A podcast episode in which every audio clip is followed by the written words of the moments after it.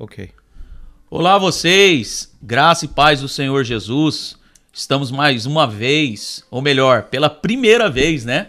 Juntos, ligados e conectados com vocês para falar das, das grandezas de Deus. E muito obrigado por você estar aí. É um dia muito especial para nós, porque nós vamos estar entrevistando uma pessoa muito especial. E esse programa tem o intuito de fazer entrevistas, testemunhos, é, debates bíblicos e vai ser de muita bênção para a sua vida. Esse podcast é para abençoar você. Então a gente pede, para você estar divulgando, compartilhando, enfim, esteja junto com a gente aqui. O meu nome, Rodrigo Hoffman. Esse aqui, meu companheiro Robson Volpone. Robson, fala com a gente aí. É isso aí, meu brother. Mais uma vez eu vou reforçar, vocês que estão nos acompanhando aí de casa, que compartilhem esse vídeo, que entrem no nosso canal, se inscrevam no nosso canal do YouTube, a GWV Mount Vernon, e vem com a gente, que é coisa boa.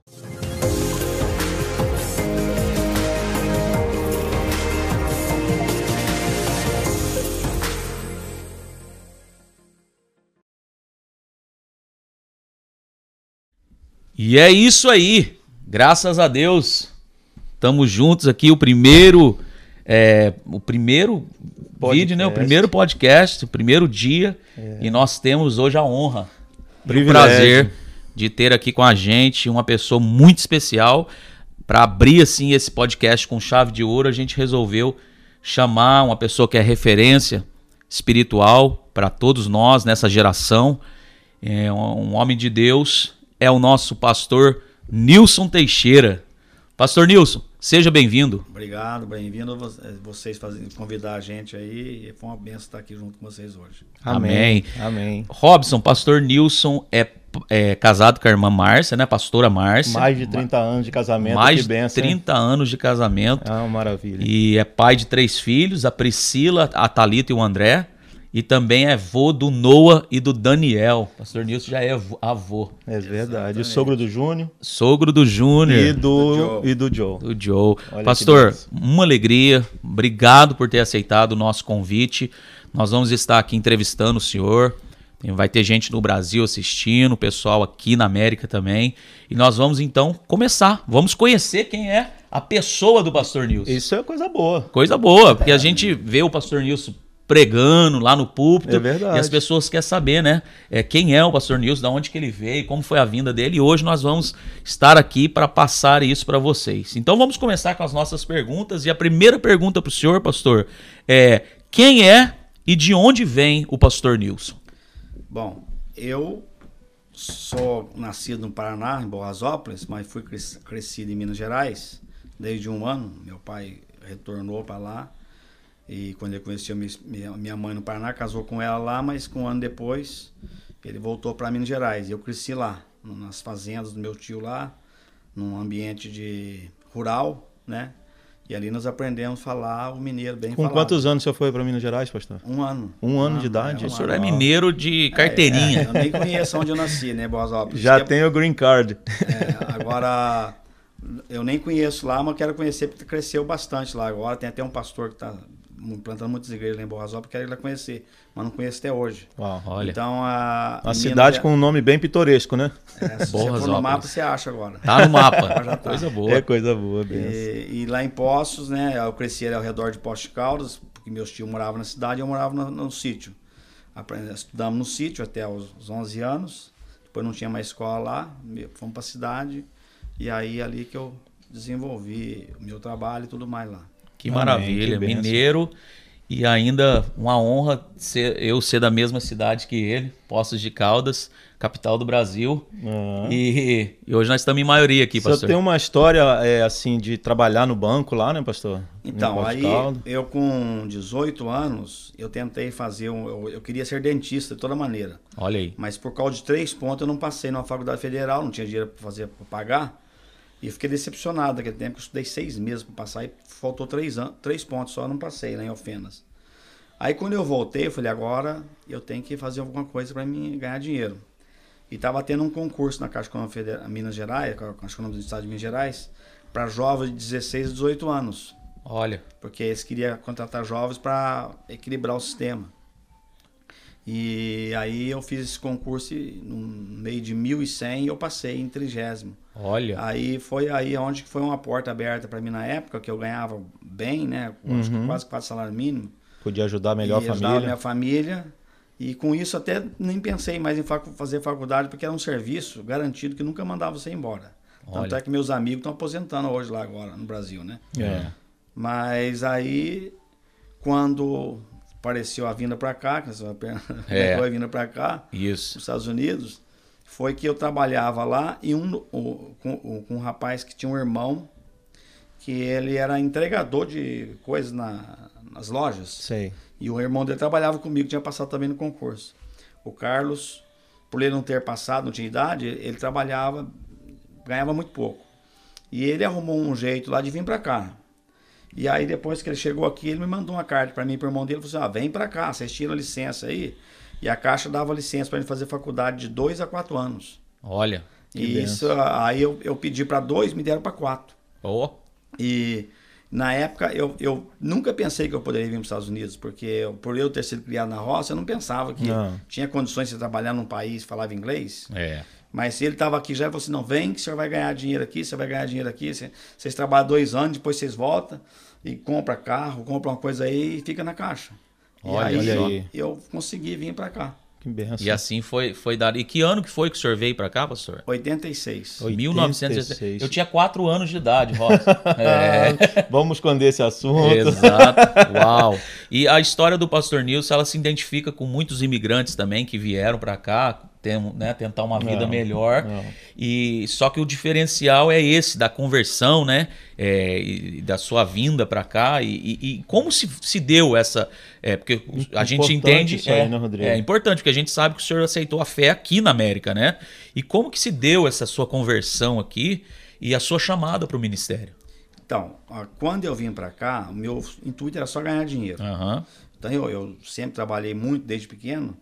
Então quando eu cheguei aqui, naquele tempo, 86, não tinha muito brasileiro, tinha pouquinho brasileiro. É. E o- esse Carlos, que era, fazia dois meses que estava aqui só, era suposto me pegar no, no aeroporto. Só que ele não foi. Oh. Aí eu tive que chegar lá, pegar um táxi para a Gran Centro. A- a- ele, ele falou: se eu não for, você vai na Gran Centro, pega um trem e vai para. A Maronec. Aí eu cheguei em Mamaroneck, ele também não estava. Ei, Eu Carlos. falei agora, era meio-dia, onze e meia, meio-dia. Eu peguei um táxi e consegui pegar o trem e vim. Quando eu cheguei na, na, na, na Marneck, ele não estava lá, eu fiquei sentado lá até 5 horas da tarde, 5 e meia. Ele passou lá tudo sujo, trabalhando com, com landscape.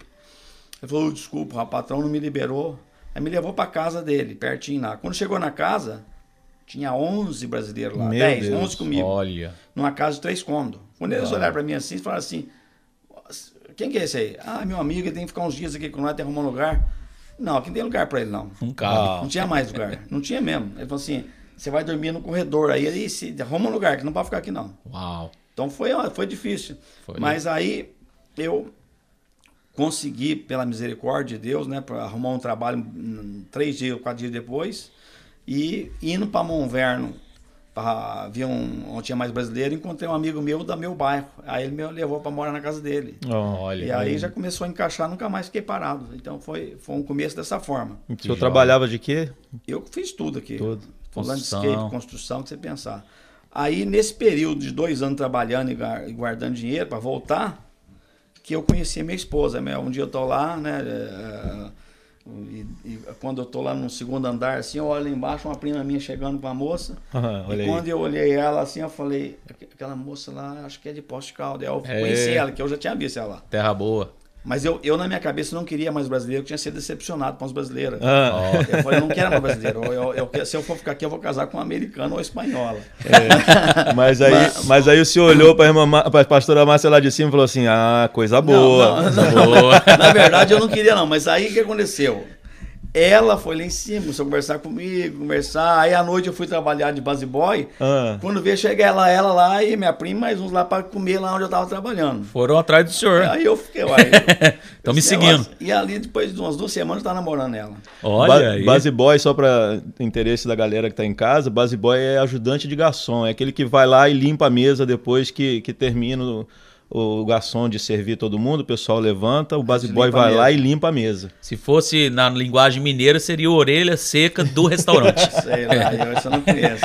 Mas aí, aí, aí aconteceu. Comecei a namorar ela, o irmão dela, que tinha trazido ela pra morar junto com eles, quando percebeu que nós tá namorando, foi, foi e me falou. Ele falou assim: olha, se vocês quiserem namorar pra casar, vocês dão um jeito de casar, porque eu não quero que vai morar junto aqui, não. Ao que nós não era crente, Olha aí. mas eles vieram de uma família crente, eu É, não sabia. Aham. Tinha eu não, eu não- até então eu não sabia de nada.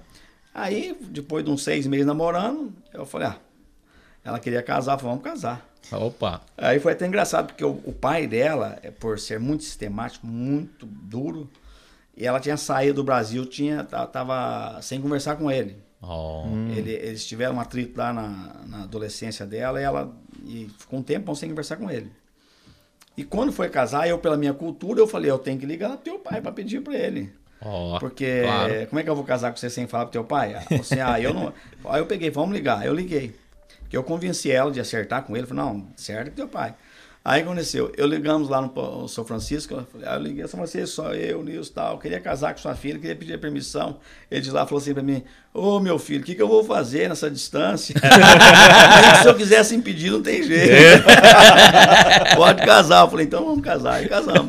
Coisa boa, coisa boa. É, o livro de Provérbios fala, né, Rodrigo? Aquele que encontra uma mulher encontra uma coisa boa. Uma coisa boa. Foi. Foi benção. Foi. E, e constituiu família, é uma família abençoada e um exemplo de casamento pra gente aí. É, né? graças a Pastor, Deus. aí nessa. Então, aí a partir daí que vocês se casaram, até então, igreja, fé, nada. Não, aí nós tínhamos amigos, todo mundo, né? Tudo era bar, bebida e coisas desse tipo aí.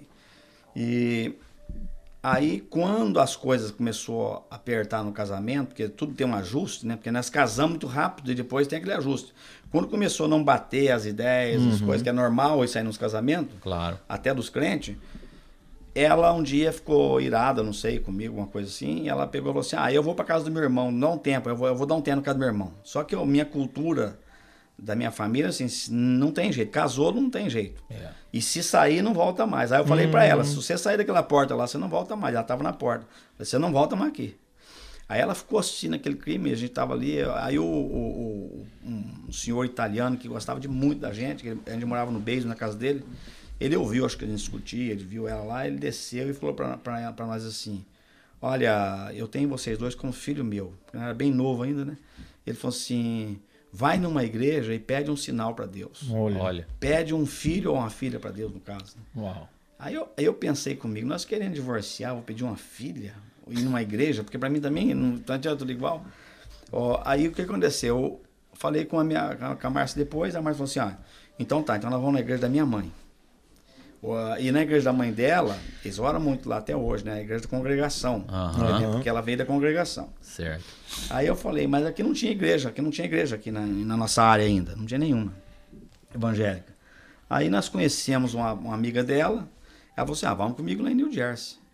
No caminho, o, o namorado dela começou a falar um pouco lá, porque lá eles consideram o, o Osco Santo até hoje. Aham. E nós da roça, tanto eu como o outro, ele falou assim, ó, tem um problema lá, meu amigo. Lá, quando terminar, os homens vêm dar um beijo no rosto, assim. Eu falei, o que, que é isso, rapaz? Ninguém beija. né? Até hoje eu não deixo nem, nem as irmãs, que às vezes querem, não deixa, ainda mais o homem. Aí nós combinamos. Ele assim- Aí aí ele falou assim pra mim, ele falou pra mim assim, olha, então tá, então eu já sei certinho o ritual lá, porque eu vou sempre lá com a, minha, com a esposa dele, não sei, a namorada. Falou assim, e quando estiver terminando eu já sei, eu vou dar um toque e a gente sai fora. Eu falei, então tá bom. Antes do Né? beijo. É. Aí o que aconteceu? Fomos, aí quando chegou o pregador, o louvor já começou a me tocar o coração, nunca tinha visto uma coisa daquilo lá, o povo cantando, adorando, aquela presença assim. Aí depois o pregador veio e começou a pregar e pregar e falar a minha vida inteira. Mas começou a pregar sobre José e falava comigo, aquilo me queimava. E ele falou assim, depois no final, ele falou assim, ó, como Deus fez com José, tá fazendo com você. Uau. Contou pra mim. Amém. Assim, vai, apartou você da tua família para você conhecer ele. E foi falando. Eu falei, nossa, mas eu nunca tinha escutado aquilo da Bíblia. É. Aí o que aconteceu? E ele pregando ali, falou assim, e tem gente que às vezes ainda vem na, vem na igreja, em vez de ajudar o- a, pessoa a ficar, ainda fala vamos sair fora. e apontou pro rapaz, aí o rapaz Oh, ficou assim, com medo, né? Eu falei, olha, o negócio carapuça aqui- serviu- o negócio a carapuça é serviu. É. O negócio aqui é sério, irmão. Aí quando tava terminando, ele me cutucou, e aí? Porque ele tava com temor também, tava queimando ele.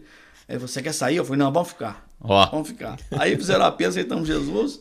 E eu nem, nem preocupei que se abraçaram, beijaram. Aí pronto. Eu gostei tanto que eu, que eu fiquei ali, né? E dali começou a nossa conversão. Nós somos mais uma- um pouco lá com eles, porque não sabiam onde tinha igreja, mas um dia encontrei com a irmã Helena, que também era amiga nossa do mundo, Aham. e converteu nesse período que nós casamos, nós não vimos mais ela. Ó. Aí um dia encontramos, ela falou assim: Ó, eu converti, tô indo na igreja aqui e tal. Eu falei: Não, eu também tô na igreja em New Jersey. Falei: Não, vamos aqui com nós, aqui em Port Chester, abriu um trabalho ali, o pastor, uma benção.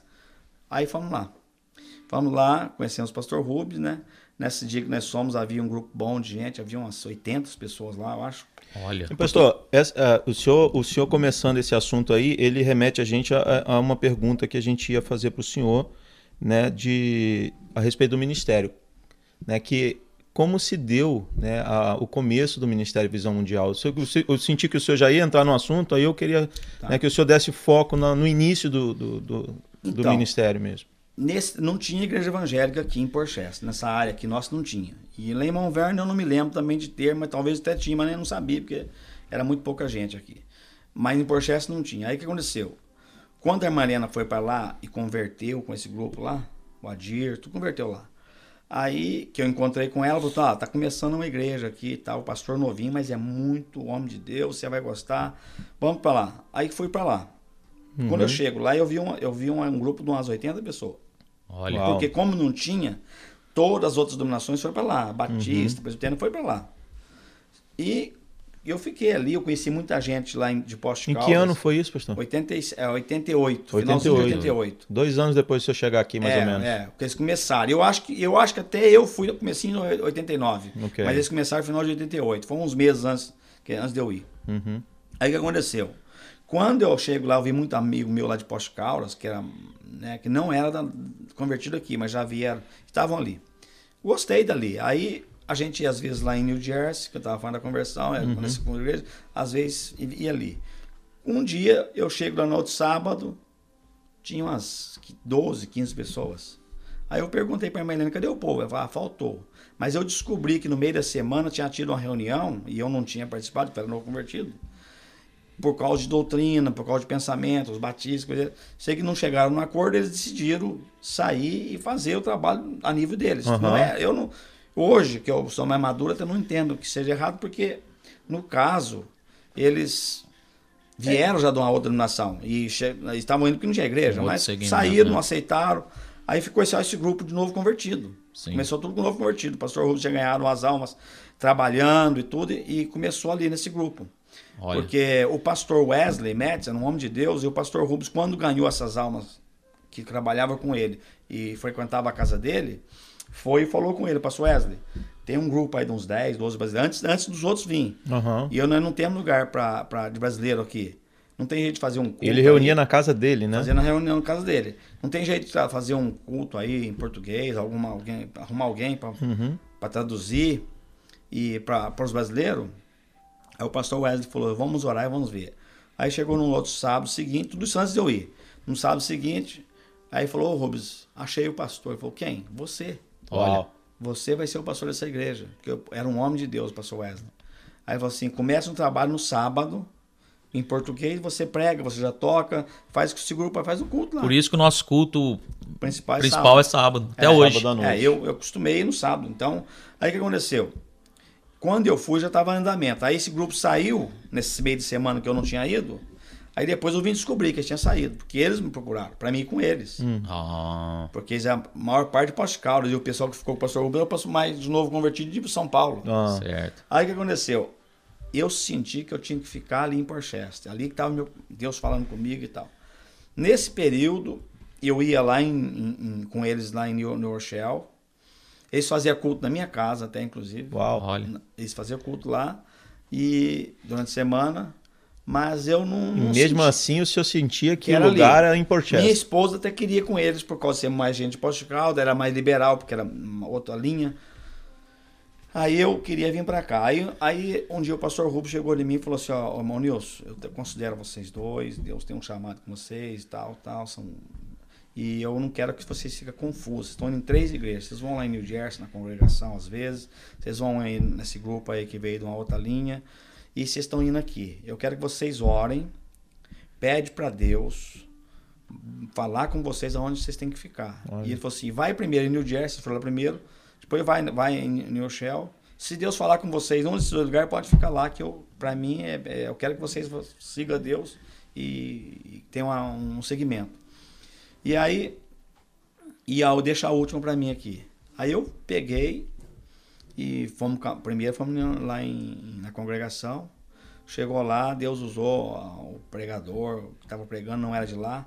No final ele me perguntou assim: vocês são daqui? Aí o pastor, o, o- o ancião de lá, já respondeu de lá de cima assim: não, eles não são daqui. Aí, Olha aí. Eles- sinal aí. É, aí eu falei: Uau. é isso que eu precisava ouvir, não são daqui. É. Aí fomos pra- Tratou, vocês como visitante. É, como visitante. Uau. Porque, é, E vocês indo lá Mas sempre. ela sempre, fazia uns, já fazia uns seis meses que a gente estava indo. Uau. Nesse, nesse tempo aí, demorou uns seis meses. Já é a resposta de Deus mesmo. É.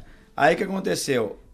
E para marcar isso aí, nesse período que nós convertemos, que nós fomos lá, nessa primeira vez que eu fui lá, a Márcia pediu um sinal para Deus Uau. da gravidez. E 30 dias depois, mais ou menos, ela descobriu que estava grávida, foi no médico, o médico falou assim: ó, você ficou grávida mais ou menos nessa data, a data que nós chegamos lá. Uau. Então foi, é. ali a fé nossa solidificou, foi Aumentou, acertando. né? Aí o que aconteceu? Qu- Quando nós é, fomos na, na outra igreja, eles também receberam nós como visitante. Ah, tá aqui uns visitantes da igreja do pastor Rubens. Ah, eu falei, é pronto. Deus usando. porque Eles É. faziam culto na minha casa. Uau. Olha Você imagina eles faziam culto na minha casa e falar, hoje são visitantes? É só Deus. Só Deus fazia um negócio É desse. verdade. Aí o que aconteceu? Fomos lá com o pastor Rubens, eu tinha falado no meu coração, porque eu sabia que a Márcia não queria ir lá. Eu falei, Deus, fala com a Márcia. Aí terminou o culto, ela veio falar comigo, e aí, o que Deus falou com você? Eu falei, falou, a pregação e tal.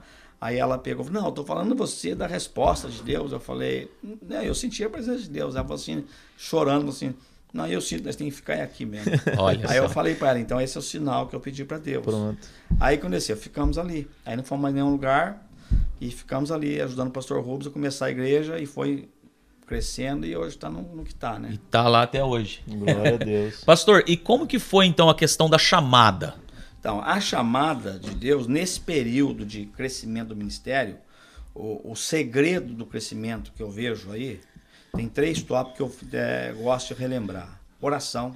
Amém. Pastor Rubem era um homem de oração. É, O nosso estatuto tem lá um- uma hora de oração antes de todos os cultos públicos. Está lá no estatuto. É. E culto no lar tinha oração, ele passava horas de oração à noite. Então a oração era sempre ali. A irmã Fátima, pergunta para ela, um dia que você perguntar, a irmã Fátima, ela quando ela foi na nossa igreja, ela foi convidada para ir na segunda-feira. Olha. E ela Na- não no- gostava de crente também, igual eu. No culto de Mas oração. com- é, como não tinha igreja, não tinha amigo, ele tem, ela falou assim, ah, vou lá. E ela falou assim, olha, quando eu entrei ali dentro, na oração, eu falei, é aqui que eu tenho que ficar. Uau. Uau. Então você vê que a oração era muito, era uma coisa maravilhosa. Então eu creio que a, a chamada e o ministério andou junto ali. A minha chamada, porque Deus queimava meu coração sobre um chamado ministerial, mas eu tinha vergonha de pastor, Ah, por causa da mídia brasileira. é. Então os brasileiros tinham uma, uma, uma, uma visão muito grande, ruim com os pastores. Falando que o pastor ia para ganhar dinheiro, arrumar emprego, e eu não precisava disso, trabalhava secular e tinha emprego na caixa. Aí o que acontecia? Eu não queria ser pastor. Aí, nesse período, a oração, aí jejum, aprendi a jejuar muito, o pastor fala de jejum e tudo, e palavra, Bíblia.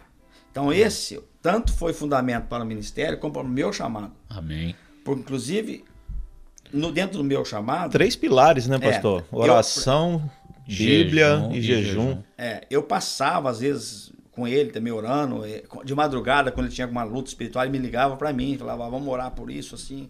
Então, é, eu era muito conectado, eu e o pastor Rubens. Aham. Aí o que aconteceu? Ele passou uns anos, a igreja deu para nós a legalização com eles, a igreja americana. Nós ficamos, quando chega pra, acima de 20 membros, eles te dão já o direito de filiar eles com uma igreja É. ah, filiada, Filiada a a eles. eles. Mesmo ter congregando com os americanos, nós tínhamos já essa filiação com eles. Certo. O pastor fez. Aí o que aconteceu? Quando o pastor Rubens legalizou através deles, Uhum. pegou o Green Card, eu não lembro se foi em 94, 95, mais ou menos, creio eu, por aí, 94, Aham. 95. Eles pediram pro pastor Rubens naquele tempo um CBH lá no Rio de Janeiro, fazer entrevista lá. Uhum. É. Pediram pro pastor Rubens lá. Quando foram para lá ele e a Manselma, eu, ele falou assim, irmão Nilson, eu era cooperador. Olha. Que foi em 89, 94, por acho que foi 94. E o pastor Rubens, para consagrar um obreiro, tinha que ser aprovado mesmo. Aí o que aconteceu? Ele falou assim, eu vou ficar uns 20 ou 30 dias lá e você vai dirigir os cultos e já tem uma escala de pastores para pregar aqui. Então vinham os pastores, um pastor, pastor Moreira pregava, um pastor português lá do, de New Jersey e um outro que vinha lá de cima aqui, lá de Bridgeport. Você, esses pastores vão pregar, você só vai dirigir o culto, abrir o culto. Eu já ia tremendo, porque eu, eu, não, eu, eu não subia ali, eu tinha medo, porque era muita exigência. Aí o que aconteceu? Eu falei, bom. E ele foi pro Brasil e deixou o senhor como co cooperador, dirigente da Não igreja. tinha outro, É, não tinha. Era eu, naquele tempo era eu, o Adir e o, e o Davi. O Davizinho. E eu era o tesoureiro. que Aham. Eu trabalhava na casa do tesoureiro. Aham. Então ele falou: você, você dirige aí. Eu peguei, o que aconteceu?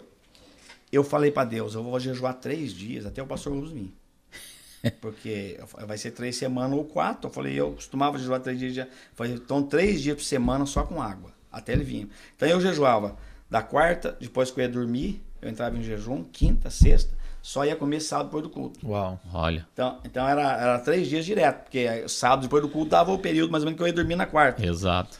Aí eu falei pra Deus, fiz um, tra... fiz um voto com Deus. Falei, enquanto eu estiver no Brasil, eu vou jejuar três dias, quinta, sexta e sábado até depois do culto.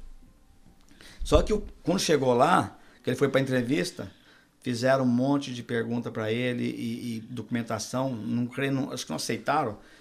Falaram, não segurar você aqui e você vai ter que prover mais documento e mais isso. Aí ele me ligou, falou assim, olha, irmão Nilson, você vai ter que escalar esses pastores mais tempo aí, e eu não vou poder voltar, não sei quando vai, vai demorar, você vai escalando os pastores. E o jejum?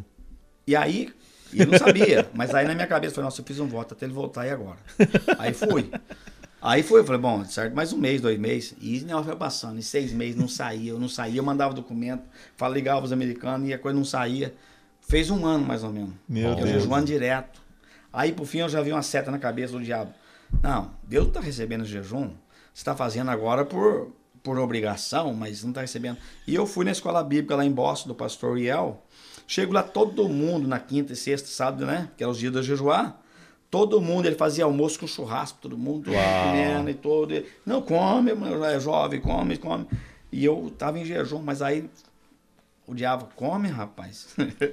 porque eu sei que é o diabo, porque depois você não sabia por quê. Come, você tá todo mundo, passou todo mundo, você vai. Falei, ah, eu vou comer, acho que Deus não tá recebendo mais não. Aí comi. Ah, Nossa, comi quase arrebentei. Comi aqueles três dias ali, porque eu falei, agora acabou. Aí voltei no domingo. E como voltei no domingo de manhã, cheguei em casa, fizemos um almoço lá com os irmãos, eh, também eh, da, da área, que morava todo um do lado do outro ali, o Cláudio, o Rodrigo, morava tudo do lado ali. Aí fizemos, fizeram um churrasco lá, eram umas quatro e meia, cinco horas, comemos. Quando foi lá para cinco e pouco, eu senti Deus falar comigo. Arruma você e tua esposa e vai lá no culto hispano do pastor Ramon Quintana em Porchester. Olha. Que às vezes eu ia lá. Vai lá. Eu falei, vamos, tem que ir lá. E lá sempre começava às sete o culto.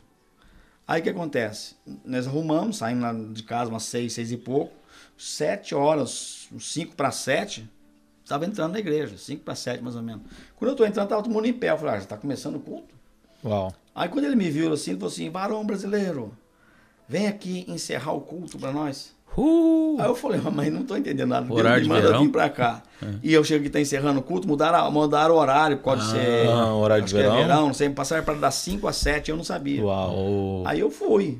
Quando eu tô andando pro caminho assim, ele foi tomado em línguas. Ele, ninguém dele sabia que eu tava jejuando nessa Olha. campanha. Ele foi tomado em línguas e falou assim: Meu servo, por que paraste de jejuar? Uau. Desse jeito, assim, ó. Assim, eu estava recebendo o teu jejum. Meu Deus. Volta e continua, porque os planos que eu tenho ainda vai, vai, vai, vai ser feito. Glória a Deus. Dali foi uma onda de milagres. eh, Deus falava comigo quando eu curar as pessoas. Coisa, foi maravilhosa esse período. Mas esse jejum foi.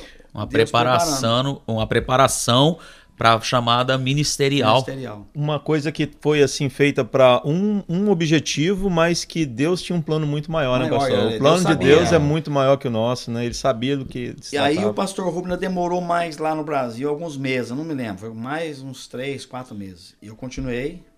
Aí quando ele chegou, eu falei, Deus, eu vou entregar e vou parar. E eu senti Deus falar comigo, ainda não está pronto. Olha. Se você parar, ainda você vai perder muitas coisas que eu tenho. Mas eu parei. Mas a- a- passou alguns meses, parou os milagres. ó. Então eu vi que a importância de, Da- de- da perseverança. conexão É. mesmo espiritual com Deus para a operação de milagres.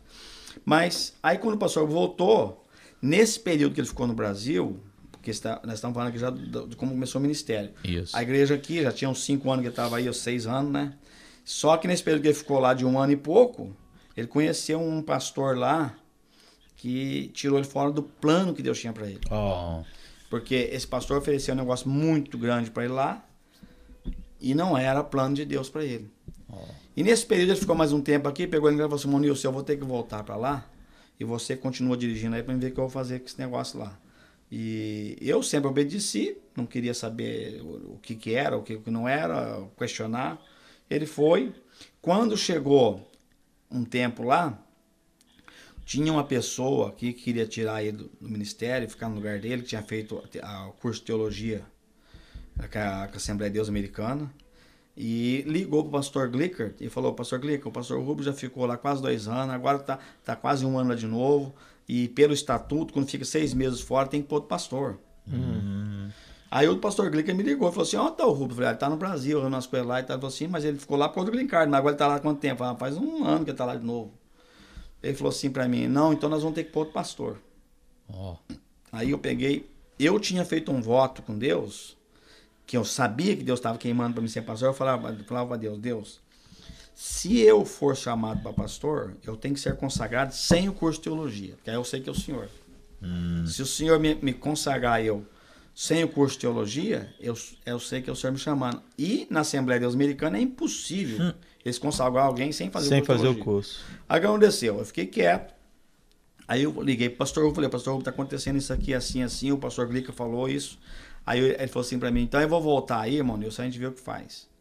E nesse período que eu tinha, que eu tinha ido no Brasil, fazia uns dois meses atrás, lá, num culto, na, no lar, lá na- com o pai do pastor Rubens, eu estava num culto de oração, assim, num culto normal, no culto do lar, uma mulher olhava pra mim assim e ficava eu- me olhando e parecia que ela tava, eu falei, nossa, será que tem algum pecado, alguma coisa? né? Porque eu pensei assim, lá o povo tudo orando, de repente ela foi no ouvido do pastor Edmundo e falou assim, e falou nele. O pastor Edmundo deu uma olhada pra mim assim, e falei, ah, que será que tem? Meu Deus do céu, né? Aí o que aconteceu? É, terminou o culto, o pastor tava indo dormir na casa do pastor Edmundo, o pastor Edmundo no caminho, ele é muito calmo, ele falou assim, irmão Nilson, Deus vai te consagrar duas vezes seguidas.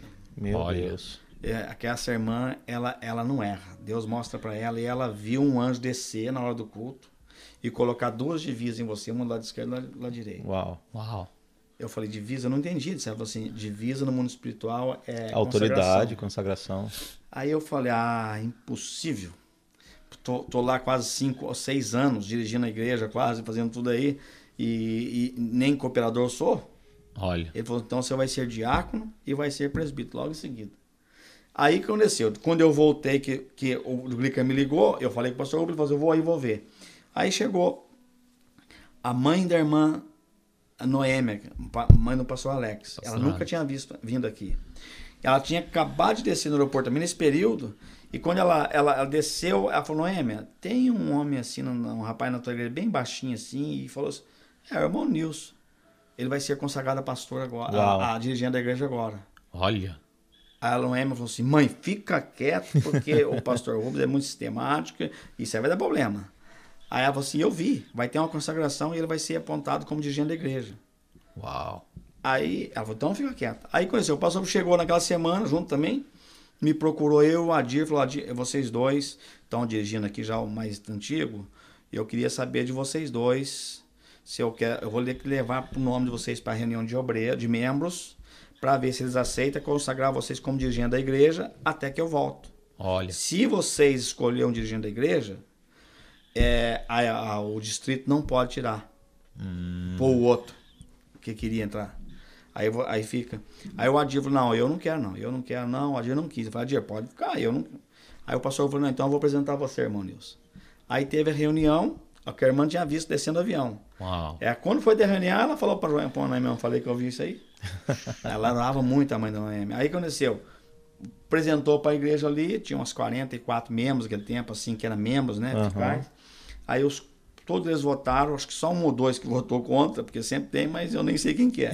Sei que a maioria votou falando que, eu, que, eu- que queria eu como dirigente da igreja. Uau. Aí mandamos essa ata pro Glicker. Aí o Glicker falou assim: olha, mas tem um porém. Pra mim consagrar você, você tem que fazer teologia. Eu falei, não Olha vou fazer teologia, não. Eu não vou fazer. Aí passou. Aí o que aconteceu? O pastor consagrou a diácono e a presbítero logo em seguida. Por Uau. questão de meses, igualzinho. Como lá. se eu tinha. Questão de, de um mês ou dois, ele fez duas consagrações depois antes de voltar pro Brasil.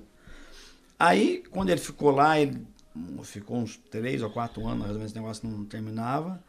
Aí o Glicker exigiu consagrar pastor. E aí eu falei, eu, eu não tenho curso.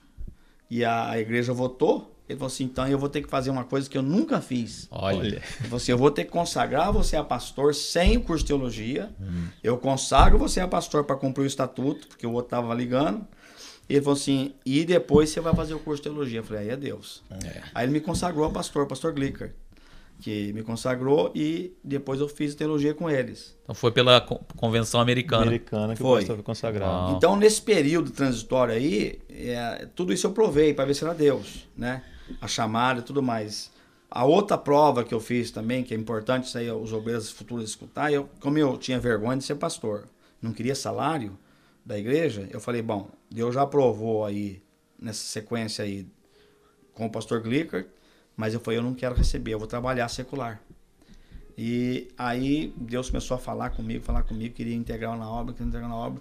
Aí eu peguei um serviço lá em Greenwich, muito grande lá, e ali eu ganhava muito dinheiro, que eu- os meus empregados ganhavam 25 dólares a hora naquele tempo, a mulher me pagava por, por empregado, Uau. mas eu pagava 12 dólares a hora por eles. E Então, naquela eu tinha- época. então, né? Hum. eu tinha três empregados, então só ali eu já ganhava 39,9 é. dólares, mais um minha, meus meus Mais 25. Uau. Eu ganhava muito dinheiro naquela casa ali. Fiquei um ano trabalhando lá.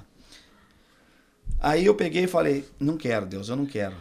Aí Deus um dia, eu no terceiro dia de jejum também, que eu tava jejuando nesse tempo, sempre jejuava às vezes. No terceiro dia de jejum, de, de jejum, Deus falou comigo, esse é o último serviço que eu permito você pegar. Uau. Se você pegar mais um, você não vai receber. Eu senti Deus falar claro assim. Uau. Aí mesmo assim, parecia já, um... já chamando pro ministério É, já integral. integral. Aí um, um- pegou uma vizinha lá, me chamou pra fazer uma escada lá, e eu mandei meus empregados, falei, eu compro material, vocês vão lá e faz essa escada pra mulher lá, coisa barata, 4, 5 mil dólares, e era de concreto e, e granito. Aí o que aconteceu?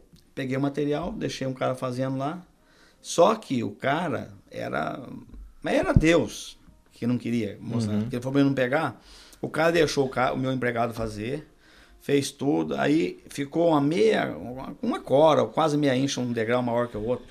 Hum.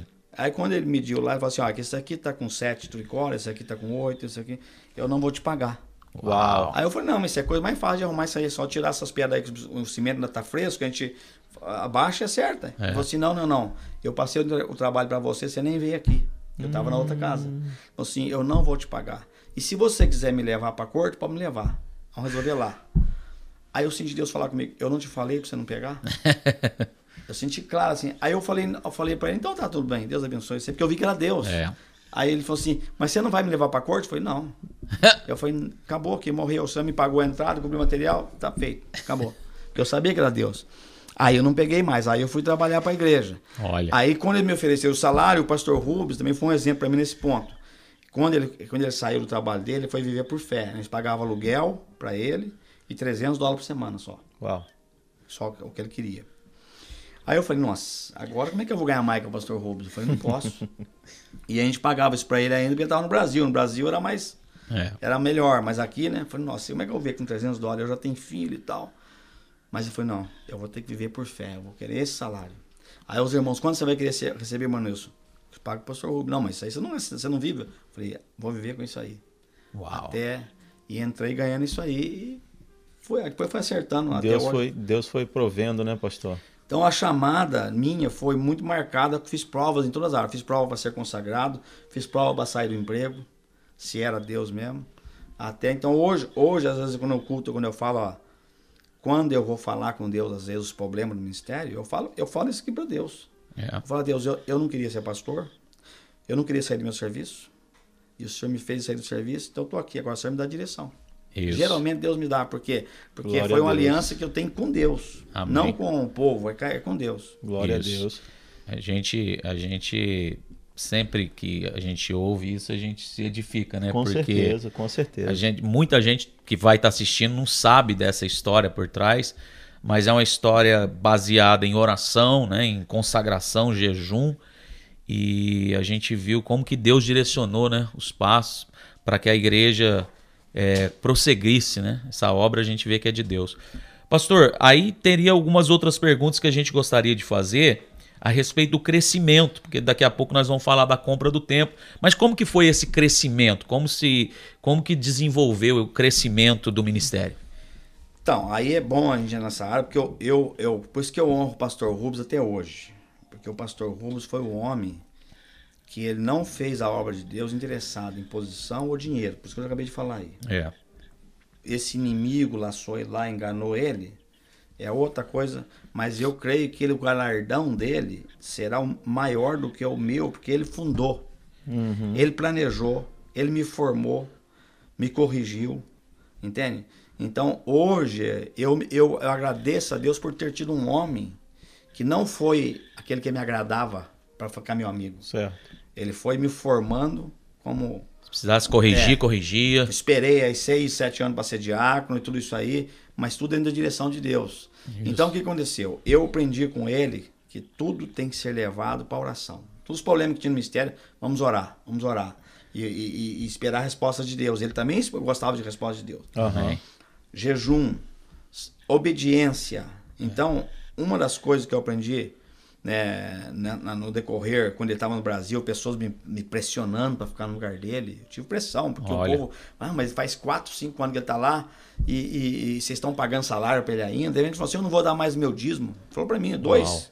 Uau. Dois, falou bem, eu não vou dar mais o dízimo aqui não, porque vocês estão sustentando o pastor Hugo ficar no Brasil. Eu falei, olha, se você quer dar o dízimo, você dá. Se você não quer, é problema teu, porque o dízimo é, pra, o dízimo é de Deus, não é meu. É. Exato. Obediência para Deus, É. né? Então, nesse caso aí, ele me ensinou a depender de Deus, obedecer. E com, com esse período que ele estava no Brasil, que eles estavam me pressionando, veio essa, a, a Mandiná, me deu um livro na época, é, assim, falou assim, lê esse livro que eu tinha para você. E justamente nessa época que estava o grupo me pressionando para mim agir, não dar salário para ele, é, a Mandiná me deu esse livro. A irmã Diná, mãe do pastor Cláudio Guanabara. Exato. Ela era muito experiente, era o perfil de três reis: Davi, é, Saul e você. Olha. E uma das coisas que eu aprendi que Saul foi reprovado foi o seguinte: Saul, por isso que eu até abri minha Bíblia aqui para ler esse versículo com a gente, para entender que a- os obreiros que vão ouvir entender isso aqui, ó. Benção. Quando, quando Saul é, teve guerra com os filisteus, Samuel falou para ele: ó, você espera aí, Aham. que eu vou sacrificar, eu vou chegar aí, vou sacrificar e Deus vai nos dar vitória. Só que os filisteus era muito maior, um exército incontável, a Bíblia fala aqui, como a areia do mar. E Isso. pressionou de tal maneira que estava virando já o dia, o sol, e, e Saul não tinha chegado. Aí quando, quando tava virando o dia, ia acabar o dia, ele, ele fala, ah, Samuel não vai chegar, então eu mesmo vou sacrificar. E ele foi e sacrificou. Agora, olha o que aconteceu aqui no 1 Samuel 13, 13. Fala assim, ó. Então disse Samuel a Saul, agiste neciamente e não guardaste o mandamento que o Senhor teu Deus te ordenou. Porque agora o Senhor teria confirmado o teu reino sobre Israel para sempre. Porém agora não subsistirá o teu reino, já tem buscado o Senhor para si um homem segundo o seu coração, e já lhe tem ordenado o Senhor que seja chefe sobre o seu povo, porquanto não guardaste o que o Senhor te ordenou. Uau. Então obedecer é melhor que sacrificar. Agiu, né? Ele eu agiu, tive né? uma experiência com, na- nesse período que o ministério está crescendo e, e buscando. Aí começou a ter os cultos lá em escola bíblica lá em Boston. Eu aprendi muito também com os pastores antigos, pastor Anselmo, pastor Antônio Gilberto, aqueles homens que ensinavam ali, né? Pimentel. E uma das coisas que marcou minha vida em termos ministerial, o Pimentel pregando um dia lá e falou assim: Olha, irmãos, quando eu fui chamado para o ministério, eu era obreiro, Aham. e eu entregava Santa Ceia num lugar que eu tinha que pegar trem, na roça. E ele falou assim: então, como eu ia todas as vezes lá, o pastor me dava a oferta para me pagar a passagem de ida e volta. Ele falou assim: eu fui com aquela passagem de ida, mas esperando que ele me dar já para pagar a volta e no outro próximo.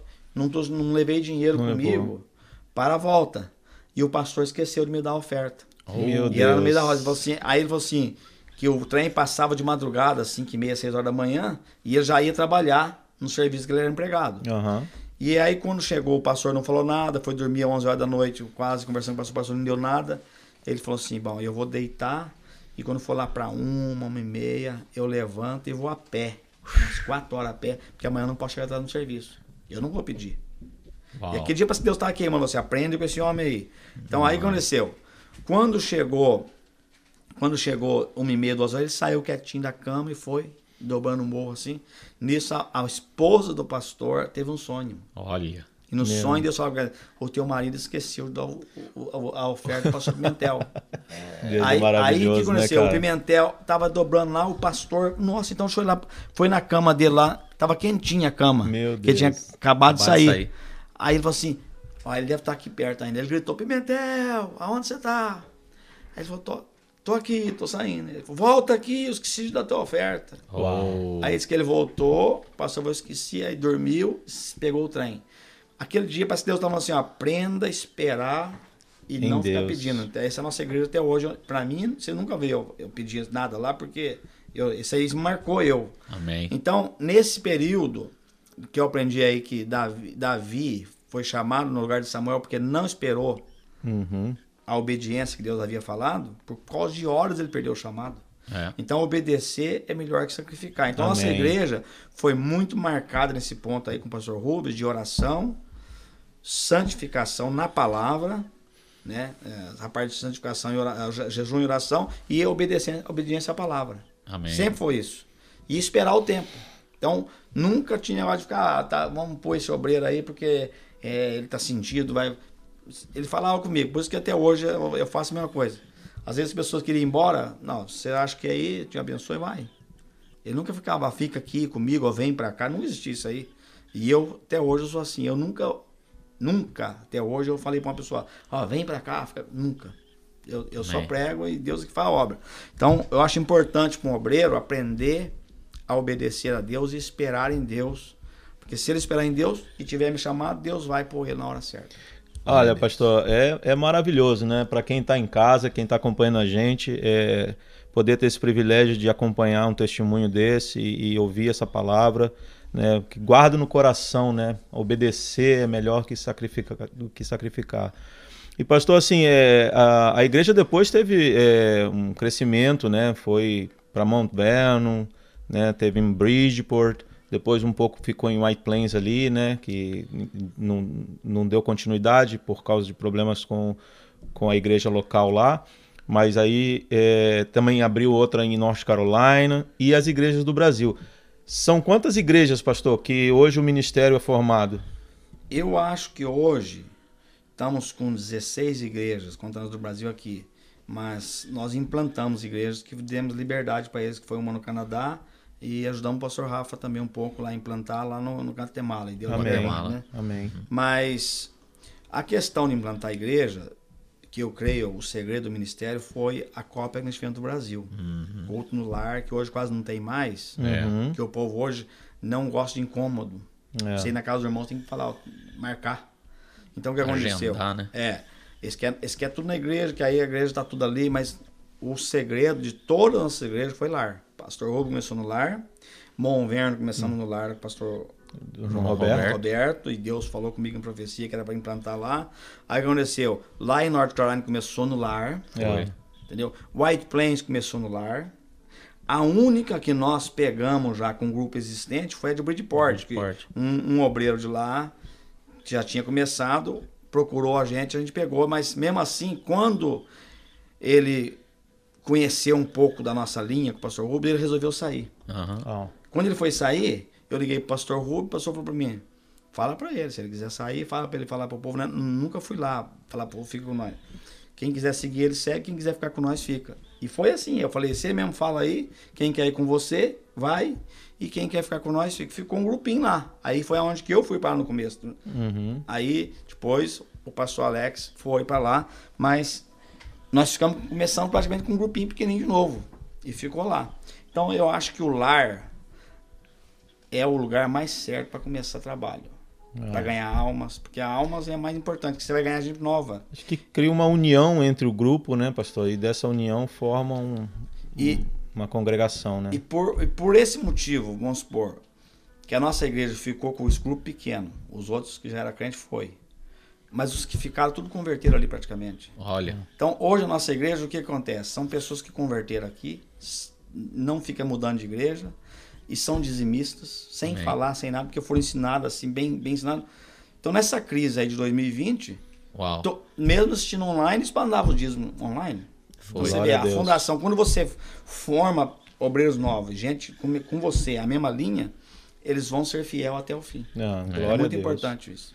Glória a Jesus. E essa parte do dízimo, né, irmão Rodrigo? A próxima pergunta eu deixo para o irmão fazer, mas essa parte do, do dizimista é importante para o presente que Deus deu para a gente aí, né? Exatamente, que presente, né?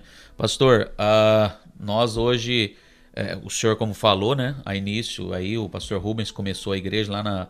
Como é que chamava a rua lá, Robson? Lá Parkside, né? Parkside, Parkside. isso mesmo. eu casei, eu casei lá. O pastor fez meu casamento lá. E a gente alugou ali por muitos anos, né, pastor? Ficou ali na dependência de outras igrejas, tinha questão de horário. Eu conhecia quando eu cheguei aqui de a Igreja Branca. A Igreja Branca? Olha só. E, e aí, como que se deu, então, pastor, a, a questão da compra? Teve esse lance que, que Deus é, é, nos dirigiu a fazer uma, um ato de fé, a compra do templo. Então, como que se deu a compra do templo? Bom, é o seguinte, o pastor Rubens, vou, vou voltar um pouquinho né, para entender. O pastor Rubens sempre, mesmo, eu acho que até um dos motivos que ele saiu um pouco, ele sempre queria ter um tempo. Olha. Ele queria ter um, um, um, um programa de rádio, televisão. O pastor Rubens era um evangelista. É, a visão dele era ganhar muitas almas. Olha, uhum. pastor, então isso aí que o senhor está falando quer dizer que hoje está se concretizando talvez um, um sonho dele. Um sonho do porque pastor Rubens. Quando ele foi para o Brasil, exatamente. Olha aí, que maravilha. Ele, ele, ele, ele tinha boa. sonho de fazer, ganhar milhares de almas, igual esses evangelistas que tem. Uhum. Que, o, o Robert, é. entendeu? O Bank. Era a visão dele. Ele falou, um dia nós vamos ter um programa assim e vão evangelizar o mundo. Olha. A visão dele não é pequena, não. Glória a Deus. E esse homem que ofereceu esse negócio para ele, ele lá, que enganou ele com um negócio que não existia, vamos dizer assim, não era verdadeiro, ele foi não para ganhar para ele. Tem gente que interpreta tudo errado. Ele foi, ele fala, não, eu vou lá, Maurício, porque eu, eu não gosto de ficar pedindo dinheiro para os outros, porque a nossa igreja é assim, uhum. e nós precisamos fazer uma coisa para romper. Então ele foi para lá para ganhar dinheiro, para fazer esse, esse, trabalho que era evangelista. Ele Sim. queria ser evangelista. E não deu certo. Isso desapontou ele, coisa e tal. Quando ele voltou, até é bom explicar isso aí, porque as pessoas entenderem. Quando ele voltou, que esse grupo fermentador, alguns querendo que ele tirasse, outros que teve esse problema, mas eu, eu nunca, graças a Deus, nunca tive problema com ele. Eu sempre falei para ele, se o senhor quiser voltar e ficar hoje como pastor, eu vou para Flórida, para não ter conflitos, para não divisão, uhum. coisa e tal. Ele falava para mim assim: Não, Maurício, mas eu sou evangelista. Eu preciso romper isso aí e tal. Eu, eu quero continuar meu trabalho de evangelista e tal. Sei que, resumindo a história, quando ele saiu, foi para o Brasil. Só que por esse plano que tinha no Brasil, que era uma coisa de dinheiro que uhum. ofereceram para ele, ele ele falou para mim assim: Olha, vamos sair da igreja é, Assembleia de Deus Americana, porque quando você é filiado e se você entra dinheiro ou compra alguma coisa, fica vinculado com ele, se a igreja acabar. Uhum. Ele falou assim, então nós vamos... Ele, ele saiu da Assembleia de Deus em 99. Oh. Como ele era o pastor presidente, eu não falei nada. Ele claro. Saiu, eu tinha sido consagrado lá pelo pastor Glica, mas ele saiu. Tudo bem, aceitaram. Quando em 2001 que ele saiu e por, por motivo dele particular, né, ele, eu queria que ele ficasse, ele não foi. Aí a primeira coisa que eu fiz foi ligar pro pastor Adur, que é o presidente da Assembleia de Deus naquele tempo. O Glica era o vice. Uhum. Aí o pastor Ador, falei, pastor Ador, é o seguinte, o pastor Rubens saiu e eu não tenho vínculo nenhum com o Brasil, eu não nem entendo de ministério, eu, eu sou um pastor local e eu queria voltar, filiar com a Assembleia de Deus americana. Americano. Ele falou assim para mim, irmão Nilson, eu sinto que Deus tem uma obra especial com vocês aí. Olha. E vocês vão implantar a igreja em muitos lugares. Ele falou para mim e vai ter outros estados. E a, a, a, o estatuto da Assembleia, da, Assembleia de Deus Americana é assim: se você filiar com nós em Nova York, você só pode ter igreja em Nova York. Olha. E nós já estávamos com, com a filial em, em Bridgeport. Em Bridgeport nessa época. Aí ele falou assim: então, essa de Bridgeport vão ter que passar para o, para o conselho de Bridgeport, para de Conérica. Vocês, vão, vocês vão ficar presos. Em... Ele falou assim: Eu sinto que Deus tem algo com vocês aí que é maior. Uau. Eu aconselho você a continuar do jeito que vocês estão. Eu falei, pastor, mas. Porque eu queria limpar um peso das minhas costas. Será que foi errado sair, né? Aí ele falou assim: Falei, pastor, então o senhor me abençoa? Se o senhor acha que Deus me abençoa? Eu falei, assim, lógico que eu te abençoa. Falei, então o senhor ora por mim aí. Aí ele me orou por telefone. Uau. Olha. Falei, ele me abençoou, falei, então eu vou tocar. e Glória hoje a nós temos igreja em, em North Carolina, né? Bridgeport, Conérica, três estados. Três estados. E Brasil, porque Brasil. então, Deus tinha um plano, realmente, e eu É. não sabia. Com isso, no- quando 2000 e poucos, nós ficamos já procurando um lugar para sair dali. Estava Uhum. pequeno, tinha um, plano, mas não encontrava. Nós encontramos um aí no centro da cidade, que era um teatro, o homem, o homem ia vender para nós, como ele fosse o banco, era um, era um homem rico. Uau. E ele falou assim: não, eu vendo para vocês, vocês pagam para mim como se fosse pagar para o banco a mensalidade. Mas a prefeitura não aceitou, por ser igreja. Aí o que aconteceu? É, paramos, alugamos ali no centro da Main Street, uma sala de fazer escola bíblica que nós tínhamos lá, reuniões, e paramos um pouco. Mas esse, tempo que nós temos hoje, o pastor Odílio, que era que congregava lá com a igreja Wesley- Wesley- wesleyana, né, acho que era presbiteriana, É metodista, né? Metodista, né? É. Metodista, é. Exato. E ele congregava lá, ofereceram para ele, que estava fechando várias igrejas aqui ao redor. Foi É. acabando os meses, fecharam. Ofereceram para ele, ele falou assim: não, eu não tenho condições, nosso grupo O é pastor pequeno, Odílio, que é da- o pastor da igreja de Antioquia, né? Aí ele foi e ofereceu para mim, que a gente foi amigo, eu sempre respeitei muito ele, ele também me respeita demais. Fez o curso de teologia É. com a gente lá, né? Por isso que eu e ele não tem problema, porque é- é- a gente tem uma- um respeito mútuo. Amém. E, e ele, ele falou assim, ó, eu senti de passar, falar com vocês, se vocês comprar o templo e alugar para nós. Aí eu falei, ó, mas aí vamos ver, era 1 milhão e 100, o banco falou para mim, vocês têm que ter 25% pelo menos, daria uns quase 300 mil dólares para comprar o templo, nós tínhamos 50 mil na conta. Aí o que aconteceu? Eu falei com os irmãos, muitos irmãos falaram, não, vamos tirar uma oferta aí, vamos ver com os irmãos aqui que trabalham aqui mais antigo, ajuda e tal. Sei que os irmãos ajudou, nós chegamos a quase 200 mil dólares. Olha. Um deu 10 mil dólares, outro deu 15 mil dólares, os irmãos mais antigos. E chegamos a quase 200 mil dólares. Aí o que aconteceu? Começou a demorar um pouco, porque eu falava com o banco, o banco não liberava e assim foi e tal. E aconteceu que ele veio um dia lá e falou para mim assim, o velhinho, olha, o tempo de vocês está acabando, tem oferta aqui agora de em- empresários que quer derrubar a igreja para fazer prédios igual na Aham. frente lá, Uhum. em frente à igreja, e eles me dão 100 mil a mais. Uhum. E com isso veio uma igreja Assembleia de Deus hispana também, filiada com a Assembleia de Deus, que me ofereceram 100 mil a mais para ficar com o tempo e já está aprovado. Uau. Aí eu peguei, falei com ele, olha, se a gente tivesse guardado o dinheiro para comprar templo, nós tínhamos dinheiro para pagar vocês à vista. Uau. Mas como a gente investe em missões lá na África e tal, e desde 2001 estamos ajudando a África, é, nós não guardamos, nós temos, estamos esperando juntar mais 100 mil. Aí ele pegou e falou para mim assim, mas como isso? Vocês, teria, vocês teriam dinheiro para pagar à vista? Eu falei, teria. Aí eu falei, de 2001 até, foi 2014. eu falei, se nós tivéssemos juntado, nós tínhamos dado um milhão e meio, mais ou menos, de missões em 13 anos. Uhum. E ele falou para mim assim: Uau, mas é verdade isso? Eu falei: É verdade. Eu falei: Lá temos trabalho com leproso, com, com escolas. Naquele tempo dava o Guiné-Bissau, com escola, com implantação de igrejas, comida. Aí ele pegou e falou assim para mim: Really? Eu falei: É verdade. Ele falou assim. Aí eu, aí eu senti, falei: Vou mostrar as fotos para ele. Aí eu mostrei as fotos do- das escolas, dos leprosos e tudo que a gente faz lá. Que ele tocou o coração dele de tal maneira, porque ele também é pastor. Ele falou assim: Como é que eu vou vender para um, pra um ímpio por causa de 100 mil dólares? Eu acho que foi Deus que tocou. Ele falou assim: Ele falou assim: Olha, eu vou esperar vocês até vocês conseguirem. O tempo vai ser Amém. de vocês. Amém. Glória a Aí, uns três meses depois, o André voltou para a igreja e com isso nós estávamos com a viagem marcada para a África. Isso. E toda a viagem era mais ou menos 30 mil dólares, que a gente fazia o percurso até no Guiné-Bissau, distribuindo comida, ajudando as vilas e tudo. Então cada lugar era mil dólares, mil e quinhentos dólares, dois mil dólares. E então a viagem nossa geralmente vai quase 30 mil dólares. E eu querendo comprar o tempo, falei, ó, acho que esse ano não vamos para África, eu vou guardar os 30 mil dólares. Aham. Aí quando eu falei, falei em casa, falei, ó, não vou, dessa vez não vamos para África guardar o dinheiro e tal, o André falou assim, pai, você vai deixar de dar comida pro pobre e dar assistência lá pro pobre para comprar prédio? eu falei, nossa, isso aí para ele Olha aí, voltando Deus, cheio né? daquele, né, de vontade de fazer as coisas para Deus. Eu falei, não, eu não vou poder Deixar de fazer deixar a de obra, fazer a né? por causa de prédio. É. Eu falei, vamos para África. Aí quando fomos para África, eu, nosso grupo ia sair